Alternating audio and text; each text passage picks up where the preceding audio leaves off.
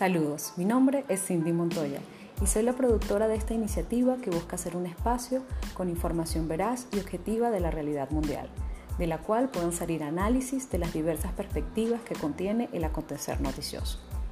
Se dará a conocer y explicarán temas políticos, económicos y socioculturales en el área internacional, más allá del enunciado de la noticia diaria, de una manera amena y entretenida. De allí su nombre, lo internacional, más allá de la noticia. Cuestionaremos ideas, pero a su vez se darán herramientas para generar en los escuchas posibilidades de ver un mundo distinto.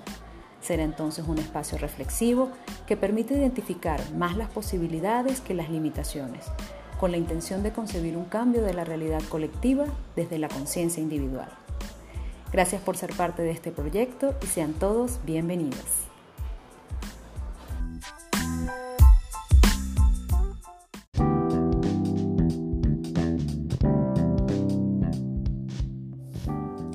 Gracias por su presencia en el noveno episodio de lo internacional, más allá de la noticia. Feliz de continuar con ustedes trabajando en esta iniciativa para hacer de este espacio un momento para mantenernos informados, aprender y mantener nuestra salud mental, pues nos alejamos del estrés que genera el manejo de tanta información en los medios. Buscamos enfocarnos en llevar a ustedes solo aquella información eh, de interés, temas relevantes del acontecer internacional para la reflexión y el análisis y, ¿por qué no?, para encontrar nuevas perspectivas que nos permitan cambiar la realidad. Antes de entrar en materia en este episodio, quiero recordarles que pueden contactarnos a través de nuestras redes sociales, Lo Internacional, Piso Noticia en Instagram Allí en nuestra bio encontrarán los enlaces disponibles para nuestra página web, donde pueden encontrar nuestro blog con información de interés. También encontrarán el link de nuestra fanpage, Lo Internacional, más allá de la noticia, en Facebook. Y por supuesto todas las plataformas de su preferencia para escuchar nuestros podcasts. Quiero también recomendarles a nuestros aliados comerciales, los amigos de Cocopra, productos a base de coco, sin gluten, sin lácteos y sin azúcar. A la gente de té antigripales Gengibit, un producto 100% natural a base de jengibre. A los amigos de Casa Ovalles, Centro Cultural en los Altos Mirandinos. A Yole Ángel Rivas, consteladora familiar. Y a partir de esta semana se nos incorpora un nuevo aliado comercial como agencia de noticias, International Report, Contaremos con su sello periodístico todos los jueves con reportajes de interés para ustedes. El tema de hoy es el Día Internacional del Trabajo a propósito de su celebración el primero de mayo y las noticias que estaremos comentando son de la semana del 3 al 7 de mayo. Sin más preámbulos, iniciamos con titulares.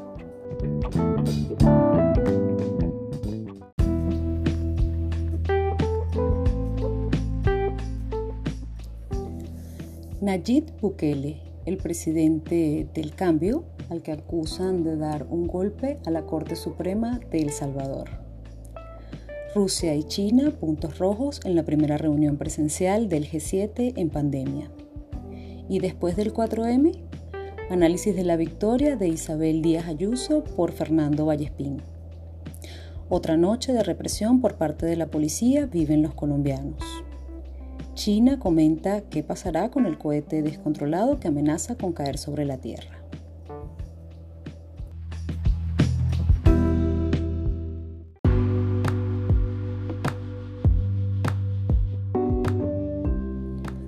Nayib Bukele, el presidente del cambio, al que acusan de dar un golpe a la Corte Suprema de El Salvador. Lunes 3 de mayo del 2021 del portal BBC News Mundo. Irrumpió el 2019 como un terremoto de cambio en la política de El Salvador. Hoy, a casi dos años de asumir la presidencia, Nayib Bukele está en el ojo del huracán. La oposición y organismos internacionales le acusan de atentar contra la independencia de poderes de los órganos del Estado. La Asamblea Legislativa, controlada por su partido Nuevas Ideas, destituyó y reemplazó a los jueces de la Sala del Constitucional de la Corte Suprema de Justicia y al fiscal general Raúl Melara. Los congresistas que apoyaron la destitución aseguran que los actuales magistrados de la Sala del Constitucional actuaron en contra de la Constitución, poniendo en primer lugar sus intereses particulares por sobre la salud y la vida de toda la población. En concreto, hacen referencia a que la Asamblea previa y la Corte Suprema frenaron algunas de las leyes de emergencia que Bukele había mm, dado en contra del COVID. Por su parte, la Corte Suprema de Justicia calificó la medida de inconstitucional, la oposición dice que fue un golpe de Estado y el gobierno de los Estados Unidos dice que sigue la situación con preocupación porque un órgano judicial independiente es el cimiento de toda democracia. Una veintena de organizaciones de la organización civil y de la sociedad civil en general en El Salvador condenaron lo ocurrido y eh, manifestaron protestando frente al monumento de la Constitución en El Salvador. Ante las críticas dentro y fuera de las fronteras, Bukele respondió tajante. A nuestros amigos de la comunidad internacional les decimos que queremos trabajar con ustedes, comerciar, viajar, conocernos y ayudar en lo que podamos. Nuestras puertas están más que abiertas, pero con todo respeto estamos limpiando nuestra casa y eso no es de su incumbencia. Por su parte, la analista política salvadoreña Bessie Ríos indicó que la Asamblea Legislativa podía destituir a los jueces porque tienen los votos y el mandato constitucional. Eh, durante los últimos 24 meses de mandato, eh, el presidente Bukele sigue acumulando cada vez más eh, apoyo popular, pero también fuertes críticas de acusaciones sobre autoritarismo y de intentar controlar los poderes del Estado.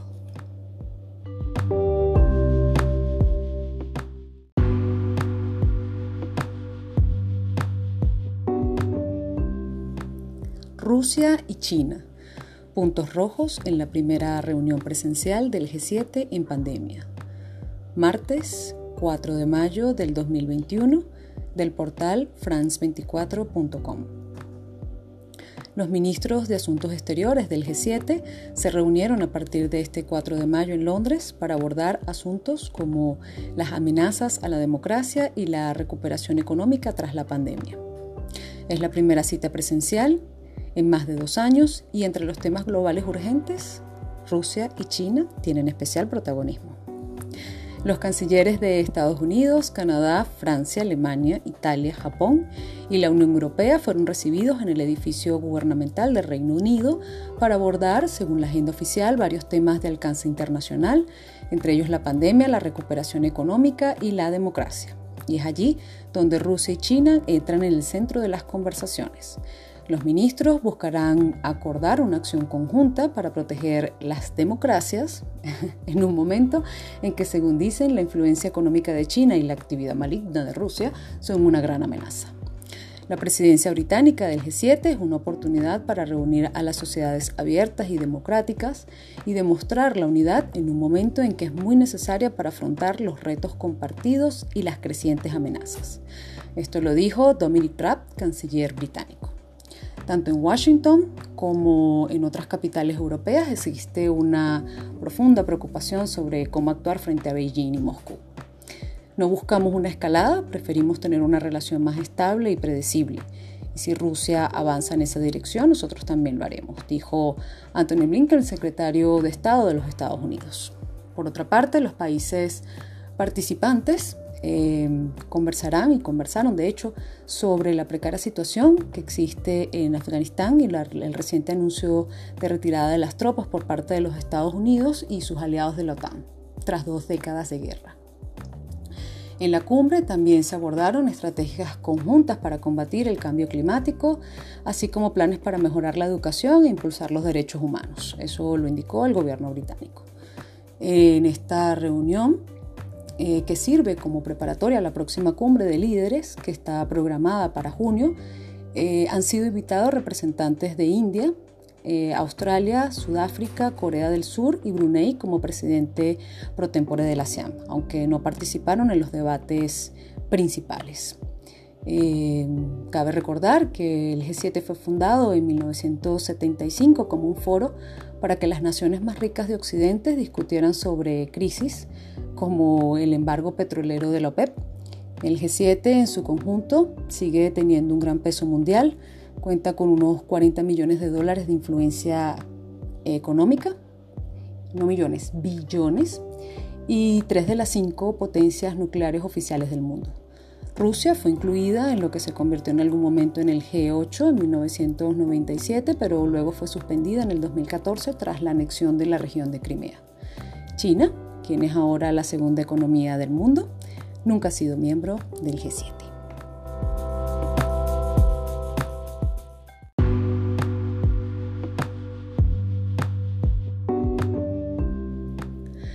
Y después del 4M, Análisis de la victoria de Isabel Díaz Ayuso por Fernando Vallespín.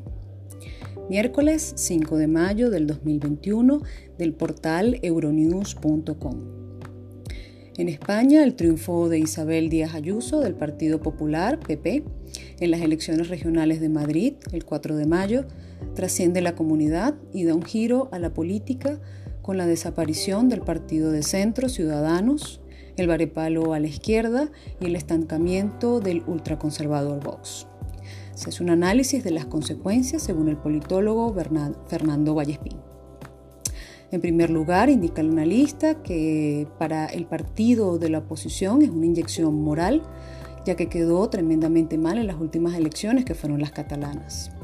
Habla de la desaparición del centro político, es decir, ciudadanos, con lo cual es un territorio que puede absorber perfectamente el Partido Popular y que le puede ayudar en el futuro inmediato. Indica que luego está el grave problema de Vox porque el PP no va a poder sumar escaños en caso eventual de que fuera el partido más votado en las elecciones generales mientras siga aunado o pegado a Vox. Los resultados muestran un duro golpe a la izquierda, tanto al PSOE como a Podemos, superados por Más Madrid, creado en el marco del quiebre del seno de dicho partido. Indica que no deja de ser irónico que Podemos haya quedado por detrás de la segunda gran vencedora de las elecciones, que a su criterio es Mónica García, que eh, realmente representa al errejonismo, haciendo alusión a la separación entre Iñigo Errejón y Pablo Iglesias. Es decir, que esa ruptura que se produjo en Podemos en un momento relativamente temprano se ha cobrado la venganza. Cree que una de las lecciones más relevantes de lo que sucedió es que ha aparecido una nueva izquierda, la cual clasifica de verde, con capacidad para competir bien con el propio Partido Socialista y desaparece el centro, reconfigurándose todo el espacio de la izquierda. En cuanto a la relación Casado-Ayuso de cara a las elecciones generales en el 2023, considera que Ayuso eh, funciona muy bien en un espacio como el madrileño, pero no cree que funcionaría también en un espacio nacional. Indica que su discurso es demasiado simple, demasiado central, hecho a la medida de lo que es la derecha madrileña, por lo tanto tiene dudas en cuanto a que pueda suplantarlo fácilmente. Por otra parte, indica que ambos tienen una muy buena relación personal, por lo tanto sería no solo una traición política, sino también personal.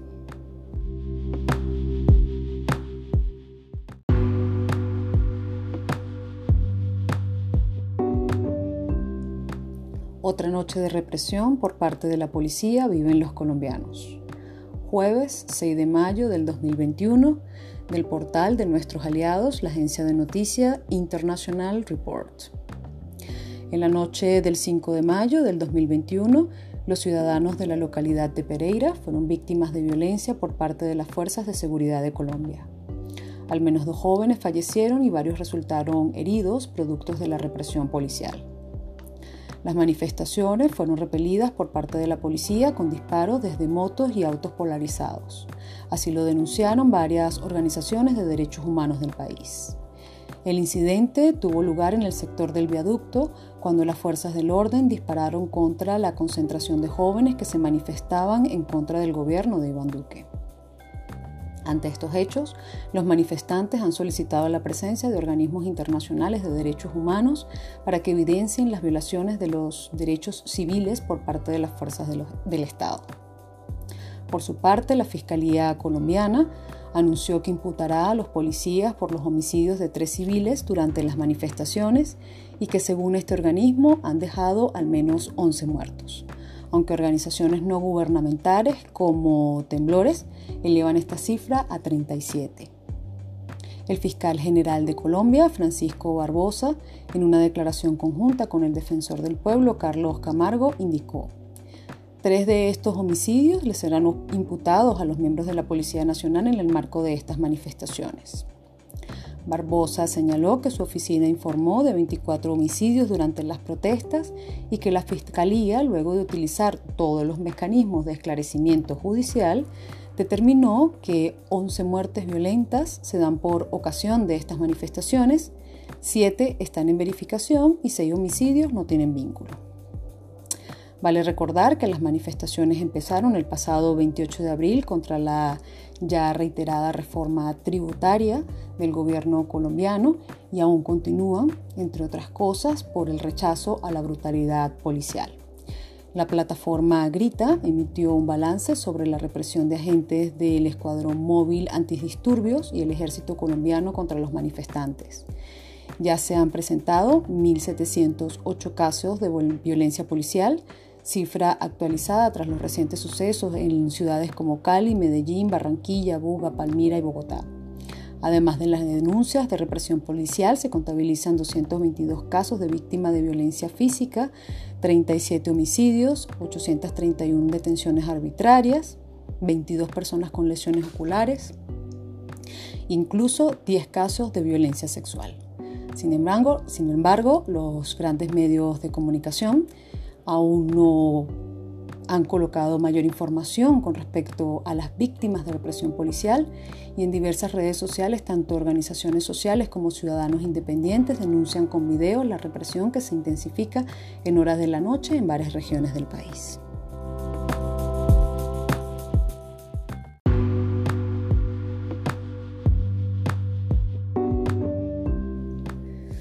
China comenta qué pasará con el cohete descontrolado que amenaza con caer sobre la Tierra. Viernes 7 de mayo del 2021 del portal RT Noticias. El cohete chino Larga Marcha 5B Y2, que fue lanzado con éxito al espacio la semana pasada, amenaza con caer fuera de control sobre la Tierra en los próximos días. Respecto a la situación, se pronunció este viernes la Cancillería china que aseguró que es muy poco probable que los escombros del cohete causen algún daño. El portavoz del Ministerio de Relaciones Exteriores del gigante asiático señaló que la mayor parte de los escombros se quemarán al entrar a la atmósfera.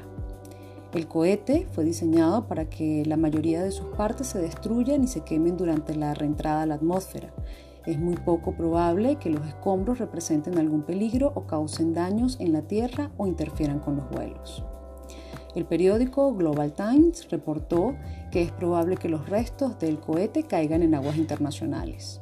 Previamente, desde la Agencia Espacial Rusa, Roscosmos y el Comando Espacial de Estados Unidos informaron que se está monitoreando el cohete, el cual, según estimaciones, caerá sobre nuestro planeta entre el 8 y 9 de mayo.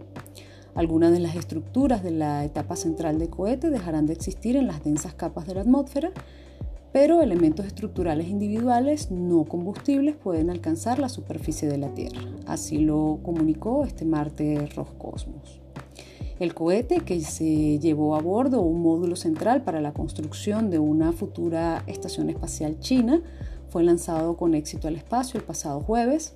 Sin embargo, luego de su lanzamiento, la tapa central del cohete experimentó dificultades y entró inadvertidamente en la órbita terrestre baja.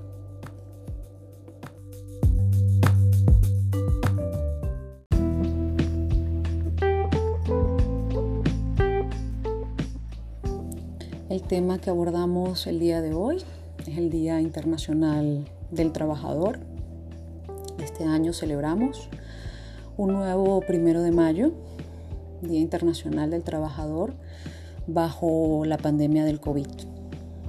Es evidente que la, la pandemia ha tenido efectos devastadores en el mundo laboral, destruyendo empleos, empresas y medios de subsistencia, sumiendo a millones de personas en la pobreza y provocando un retroceso importante en el desarrollo mundial. Como en la mayoría de las crisis, eh, lamentablemente y mayoritariamente son los más débiles y vulnerables quienes cada vez padecen más y generan un mundo cada vez más desigual. La pandemia y sus consecuencias son un recordatorio contundente de la interdependencia que existe a escala mundial y es por eso que tanto los temas de salud como los temas de nuestra vida profesional están también íntimamente relacionados. Nadie está salvo hasta que todos estemos a salvo. Y nadie puede permitirse ser indiferente ante la situación que se está enfrentando en este momento el mundo.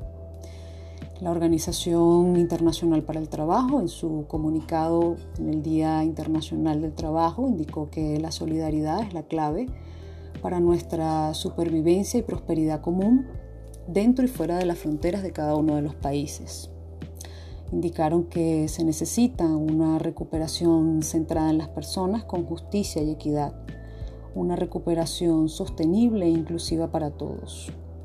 Eso solo se puede lograr si hay una reconstrucción basada en decisiones políticas deliberadas y coherentes que permitan cada vez más generar empleo y garantizar condiciones de trabajo dignas para todos, extender la protección social de los trabajadores, protegiendo sus derechos y haciendo uso importante del diálogo social. Es evidente que el Día del Trabajo recuerda las luchas históricas donde se obtuvieron conquistas duramente ganadas en materia de, derechos laborales. Sin embargo, eh, hoy en día muchas personas en el marco del mundo del trabajo ven como estos derechos que se, se habían ganado cada vez retroceden más. Se hacen cada vez más sacrificios extraordinarios por llevar adelante un empleo y eso significa que cada vez más se sacrifican nuestros valores de justicia social, nuestros derechos fundamentales en el trabajo, cosa que evidentemente no podemos permitir.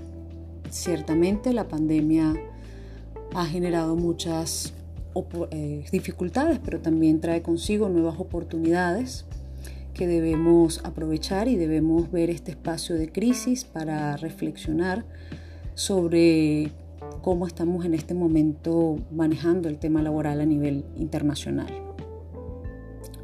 Cabe destacar que la OIT hace un llamamiento a los trabajadores, los empleadores, los gobiernos, las organizaciones internacionales, así como todos aquellos que estén comprometidos en lograr una mejor reconstrucción para que se aúnen fuerzas en lograr un fin común, que en este caso es un trabajo con justicia y dignidad para todos. En cuanto al tema de las oportunidades, eh, evidentemente han aparecido nuevas formas de empleo. Se sabe que cada vez más eh, el mundo está evolucionando en una forma de generación de riqueza distinta, siempre y cuando el trabajo sea con justicia y dignidad para todos.